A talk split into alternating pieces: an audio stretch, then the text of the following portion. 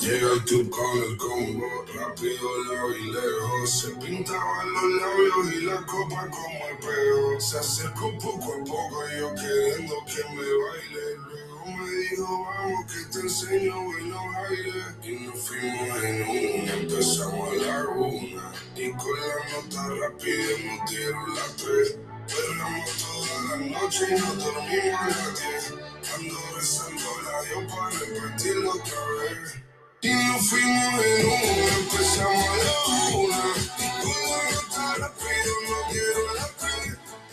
Hola, hola, hola, ¿qué tal? ¿Qué tal familia? Saludos, saludos a cada uno de ustedes, la verdad, contento de que estén realmente conectados en esta llamada. Y el día de hoy vamos a estar hablando de qué es lo que debemos hacer si sentimos que no progresamos en algún área en nuestras vidas. ¿Qué es lo que nosotros tenemos que buscar hacer cuando sintamos que no progresamos en algún área en nuestras vidas?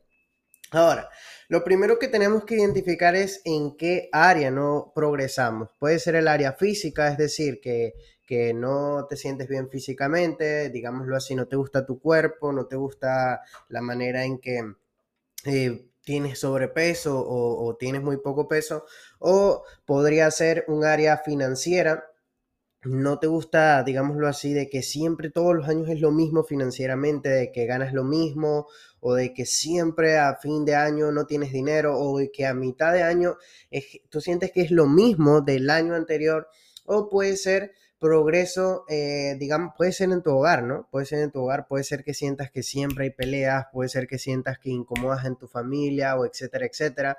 Y también puede ser en algún negocio, ¿vale? Puede ser en un negocio, digámoslo así, un emprendimiento normal que tengas. Puede ser en trading, si haces trading, operas en los mercados financieros. La mayoría de personas que me sigue a mí en este tipo de, canales eh, hace trading o también hace network marketing, que es una de las industrias que también desarrollo. Entonces tienes que identificar primero el área.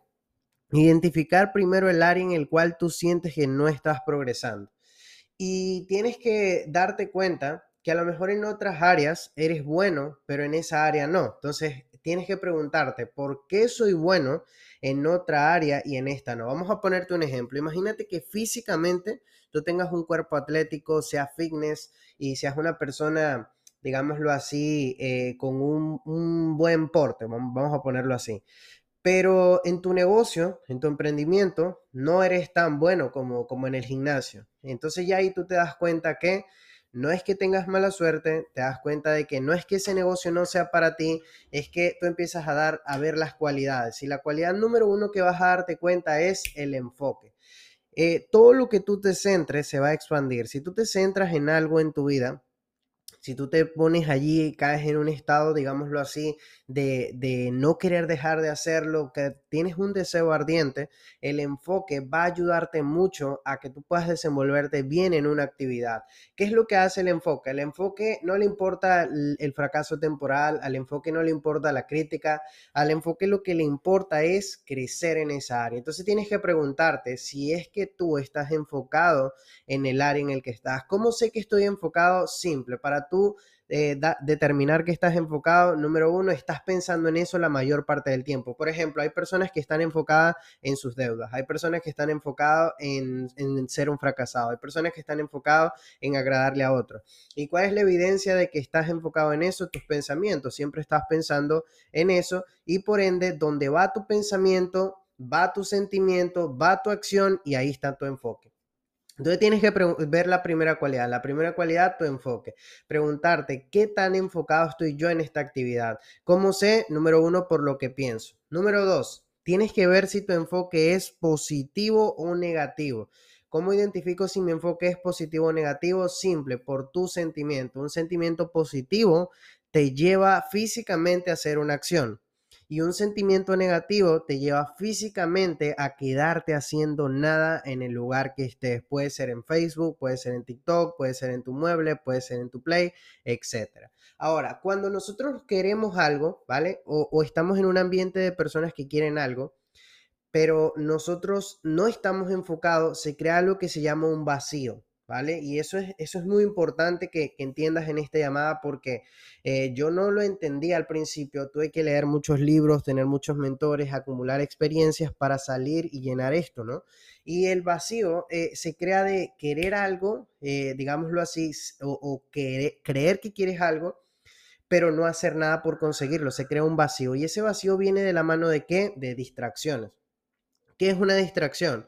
Todo aquello que te distrae de una acción de llegar a un resultado. Entonces ese vacío puede ser, digámoslo así, eh, quedarte viendo memes. Mm, vamos a ponerte ese ejemplo. Te quedas viendo memes y memes y memes y el problema cuando estás trabajando quieres otra vez distraerte y eso pasa ¿por qué? Porque tu mente quiere llenar ese vacío que hay en tu, en tu corazón o sea donde sea que esté ese vacío lo quiere llenar. El problema cuando tú quieres, crees que quieres algo pero no estás enfocado en eso y ya te di las evidencias de, cómo identificarlo, es que ese vacío va a ser peor porque siempre te va a demandar al debido tiempo, te va a demandar, digámoslo así, más entretenimiento, más distracción. Entonces tienes que frenar ese vacío. ¿Cómo frenas tú ese vacío? Simple. Tienes que hacer un stop y preguntarte, número uno, ¿qué es lo que me voy a preguntar? ¿A dónde se está yendo mi enfoque? Me estoy enfocando en que no puedo lograrlo, me estoy enfocando en que no lo, lo voy a conseguir, me estoy enfocando Mira, tus ojos, eh, Dios los hizo con la única intención de que veas lo que es. Y tu mente, Dios la hizo con una intención de que imaginaras lo que quieres que sea. Ahora, todo en la vida primero fue creado en la mente antes que en la realidad. Cuando tú vayas a emprender, cuando tú quieras hablar de éxito en tu vida, no acostumbres a verlo con los ojos, verlo con la imaginación porque con los ojos vas a ver, claro, a lo mejor no eres de adinerado, a lo mejor no tienes eh, los recursos, a lo mejor no tienes las cuentas de millones, a lo mejor no tienes el equipo gigante. Entonces, el éxito se ve con la imaginación y se trabaja con el cuerpo físico. No pretendas ver el éxito con lo que es, o sea, con los ojos, porque básicamente te vas a dar cuenta de que vas a ver lo que es, vas a darte cuenta que vas a ver solo lo que está en tu pantalla de radar y no vas a ver lo que las bendiciones que Dios tiene para ti, ¿vale? Entonces, cuando ya vamos identificando qué es lo que debo hacer, ya nos damos cuenta del enfoque. Empezamos a eliminar el vacío. ¿Cómo elimino yo el vacío? Preguntándome, ¿qué es lo que yo quiero ser? ¿En quién me quiero convertir? Lo segundo, ¿a quién me gustaría hacer sentir orgulloso? Lo tercero, ¿a quiénes quiero ayudar? O sea, si yo me enfoco, ¿qué pasaría en mi vida? Tienes que preguntarte qué es lo que te separa de esas metas que tienes. La mayoría de personas que cree que sabe que quiere algo y no lo consigue, no tiene sus metas o no las tiene escritas en un papel. No las tiene escritas. Entonces tú tienes que escribir. Yo le llamo a esto un cuaderno de sueños. Yo tengo en una libreta, eh, siempre la tengo y cuando, por ejemplo, veo un carro que me gusta, lo apunto.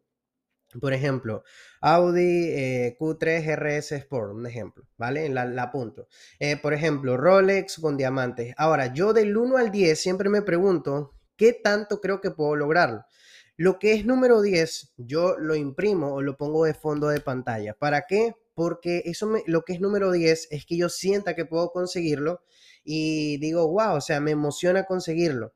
Ahora, tienes que entender que el enfoque es súper importante y cuando tú logras un enfoque positivo, ¿cuál es un enfoque positivo? Un enfoque positivo es centrarte no en, en lo que ves, sino en lo que quieres que suceda. Entonces, muy pocas personas logran entender eso, muy pocas personas logran aprender esto incluso, muy pocas personas logran escuchar esto, pero el día de hoy tú lo estás escuchando, lo puedes aplicar y puedes encapsular una experiencia. ¿Qué es una experiencia? Una experiencia es una emoción en el pasado vivida que te deja una enseñanza. Las experiencias van de la mano con emociones. Lo segundo que tienes que hacer, ya hablamos del enfoque, ¿vale? Punto uno es el enfoque, ver a dónde está nuestro enfoque, eliminar el vacío. Y lo segundo que tienes que hacer, lo segundo, y, y disculpa que vuelva un poco atrás, pero lo que a mí más me ayudó a eliminar ese vacío fue preguntarme cómo sería la vida de mi familia, cómo sería mi vida si yo dejo a un lado mis distracciones? O sea, ¿qué me separa de mi éxito?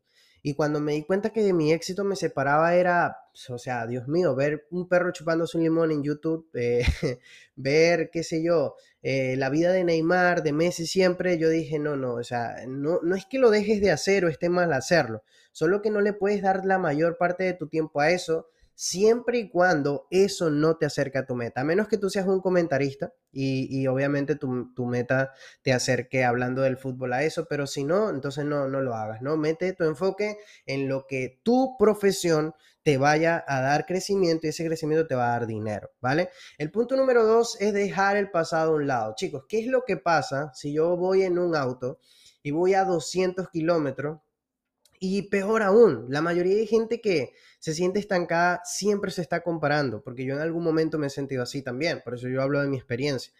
¿Y qué pasa si yo voy en una competencia, en un Ferrari, y yo voy mirando hacia los lados, viendo cuál de las personas va más rápido que yo, y encima de eso, yo veo por el retrovisor. Chicos, ¿ustedes saben por qué los carros de carrera no tienen retrovisor? Porque no se puede ganar, no se puede ir rápido mirando hacia atrás. Entonces, el día de hoy tienes que olvidar el pasado. ¿Y qué es lo que pasa si yo no voy en un Ferrari, en un carro de carrera, pero voy en un carro normal, ¿vale?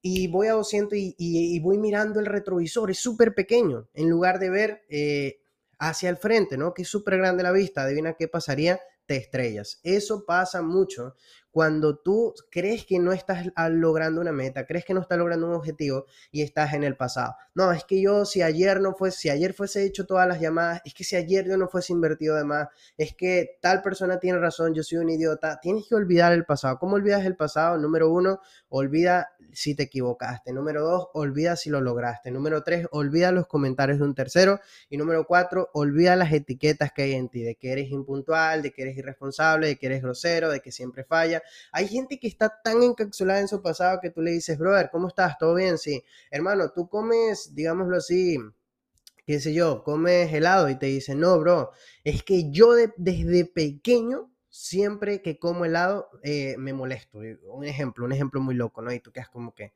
o sea, se etiqueta el mismo. Eh, brother, eh, a las 5 tienes que llegar a, una llamada hermano, es que yo siempre soy impuntual, o sea, se etiqueta, tienes que eliminar esas etiquetas y tienes que tener mucho cuidado de lo que dices después de la palabra yo soy. Si tú dices yo soy una persona que se molesta muy rápido, uy, no, estás anclado al pasado. ¿Por qué dices eso? Porque a lo mejor en un pasado te molestaste. Si tú dices yo soy una persona que, etcétera, etcétera, tienes que cuidar mucho lo que dices después de la palabra yo soy porque tu palabra tiene mucho poder, aunque, aunque ahorita no lo veas así, el tiempo me va a ir dando la razón a mí y a ti con tus palabras. Entonces, número dos, tienes que olvidar el pasado. ¿Cuál es la manera correcta de olvidar el pasado? Bueno, Napoleon Hill dice, escribe todo exactamente lo negativo en la orilla del mar y deja que las olas se lo lleven. Ahora, si tú no vives en una playa, tú puedes hacerlo en una hoja, ¿vale? En otro de sus libros, eh, Napoleón Hill habla de que él lo hacía en una hoja, escribía todas las emociones negativas que él escribía, se perdonaba, perdonaba a otras personas y ¡pum! Adivina qué,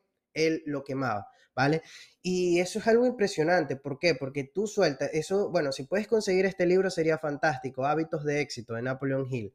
Él habla en ese libro de esto y dice que cuando tú escribes algo, tú le das vida, o sea, lo, traes al mundo. Entonces tú tienes que sacar de tu mente, dejarlo en la hoja y quemarlo. Ya eso no puede existir. ¿Vale? Entonces, esa es una manera de olvidar el pasado. ¿Qué es lo que pasa cuando yo suelto el pasado? Yo ahora puedo centrarme en el presente. ¿Y qué es lo que pasa cuando yo me centro en el presente? ¡Boom! Tengo un mejor futuro. Y el tercer punto es ver el futuro de forma entusiasmada. ¿Qué, cómo, ¿Cómo logro yo ver el futuro de forma entusiasmada? Presta atención. Eh, nosotros los seres humanos no nos emociona, digámoslo así, a nosotros los seres humanos nos emociona, mm, mm, ahí me confundí, disculpe, a nosotros los seres humanos nos emocionan, eh, digámoslo así, cualquier cosa que nosotros podamos imaginar o que podamos tener. Vamos a suponer, ¿alguna vez te has quedado dormido? O te has dormido y has estado teniendo un sueño brutal, has estado soñando que tienes el carro de tus sueños, has estado soñando que tienes la casa de tus sueños y ¡boom! De repente alguien te despierta y tú dices, Dios mío, pero ¿por qué esta persona me despertó si la estaba pasando brutal? O sea, nunca antes la había pasado así. Y adivina qué, eso pasa porque la mente humana no diferencia lo que es real o de lo que es imaginario. ¿Cómo yo entonces veo un futuro de forma entusiasmada? Chicos, siempre y cuando ustedes estén trabajando día a día por su objetivo, no tienen por qué no estar entusiasmados de que va a pasar. Chicos, la fe sin obra es muerta. Obviamente mucha gente me dice, Jaxel, yo visualizo, eh, yo decreto, y yo le pregunto, ¿y trabajas? La verdad, no mucho. Entonces, por eso no, no, no tienen, no están en, en un estado de fe, porque el estado de fe es visualizar, decretar, pero también trabajar. Es decir, decretar y visualizar, pero trabajar. Entonces, ¿qué es lo que tienes que hacer? Cada vez que tú trabajes, cada vez que vayas a empezar a trabajar, antes y después, tienes que visualizar que ya conseguiste ese objetivo. Cuando tú realmente haces eso, tú empiezas a ver el futuro de una forma entusiasmada y empiezas a sentirte, a emitir una vibración de que realmente lo estás consiguiendo, lo estás consiguiendo. Y chicos, el ser humano no, no lo hace feliz el dinero aunque a muchas a lo mejor personas parece que sí, al ser humano tampoco no lo hace feliz el fracaso, mucho menos, ¿no? Al ser humano lo que lo hace feliz es el progreso. Chicos, muchas personas no ganan dinero, pero van durante muchos años al mismo trabajo solamente ¿por qué? Por un ascenso. Y eso pasa ¿por qué? Porque el ser humano al fin y al cabo, lo que lo hace sentir vivo es el éxito continuo. ¿Qué es éxito? La realización progresiva de un ideal digno. Entonces, chicos, eso nosotros al fin y al cabo, vivir una vida entusiasmada es encontrar la clave de la felicidad, chicos. ¿Por qué? Porque nosotros siempre vamos a estar progresando. Es como que tú le digas a un deportista que, un futbolista, que ¿qué lo emociona más? ¿Ganar millones de dólares, digámoslo así, o hacer un gol esta temporada, otro gol a otra, otro gol a otra? Obviamente, eh, una persona que ame realmente el deporte, que ame realmente el talento, va a elegir el progreso. O al menos que tú le digas a una persona, gana 10 mil hoy, mañana 20 mil, mañana 30 mil. A la gente le emociona el progreso, ¿vale? Una persona que deja de progresar es una persona que deja de soñar y por ende, cuando dejas de soñar, dejas de vivir, empiezas a aburrirte, empieza a entrar el vacío nuevamente, etcétera, etcétera, etcétera. Pierdes el enfoque. ¿Por qué? Porque es que tú le pides a Dios nada, Él te da nada y se crea nuevamente ese ciclo. ¿Vale? Ahora, el último punto, chicos, eh, que vamos a hablar del día de hoy es comienza a disciplinarte. Y cuando uno escuchaba esta palabra, Dios mío, yo tenía una imagen mental, les cuento un poco sobre mí. Eh, mis tíos, yo, bueno, yo me crié en un hogar de muy bajos recursos con mi papá y mi mamá, nunca vivieron juntos, mi, mi papá era muy joven y bueno, para no contarles tanto, mi, mi, mamá nos crió a mi hermano y a mí en uno de los lugares más peligrosos de, del mundo, literal, porque el país donde yo soy está entre los países más peligrosos del mundo. Eh, nosotros estábamos allí, no teníamos dinero, no teníamos recursos pero gracias a Dios, eh, Dios siempre, obviamente, nunca desampara a, las personas. Eh, tarde o temprano Dios va a llegar a tu vida, etcétera, y va a hacer algo. Eh, nosotros tuvimos unos tíos que nos ayudaron a mi hermano y a mí pero mi tío era como una especie de militar, para no profundizar tanto, y mi hermano también quería ser una especie de militar, entonces imagínate cuando dicen la palabra disciplina, ¿qué me tocaba a mí? Chicos, a mí literalmente me hacían levantarme temprano solo para levantarme temprano. O sea, yo viví una vida, digámoslo así, muy disciplinada, pero disciplinado, digámoslo así, militarmente, ¿no? Gran parte de mi vida, no, no toda mi vida completa. Entonces, yo asociaba la disciplina divina con qué? Con dolor, digámoslo así, con, con no sé, con, con tiranía, con no hacer sentido, etc. Ahora, pero yo me di cuenta que la disciplina, la, la disciplina es ponerte un mandato y cumplirlo. Y, y hay mucha gente que no que confunde ser disciplinado con ser perfecto. Por ejemplo, ¿qué es lo que pasa si yo digo, el día de hoy voy a hacer, eh, voy, a, voy, a, llamar, voy a estudiar, voy a leer, voy a escuchar. O sea, te pones 10 tareas. Chicos, primero tienes que preguntarte, ¿quién hace 10 tareas en un día? Ok, te estás poniendo tareas como que es que tu día tiene 24 horas, tu día no tiene 24 horas, porque esas 24 horas capaz duermen 6. ¿Vale? Almorzando, uy, tienes que ver cuánto duras. Hay gente que no sabe cuánto dura almorzando, cenando y desayunando. Ya por ahí puedes quitarle entre las tres comidas una hora más.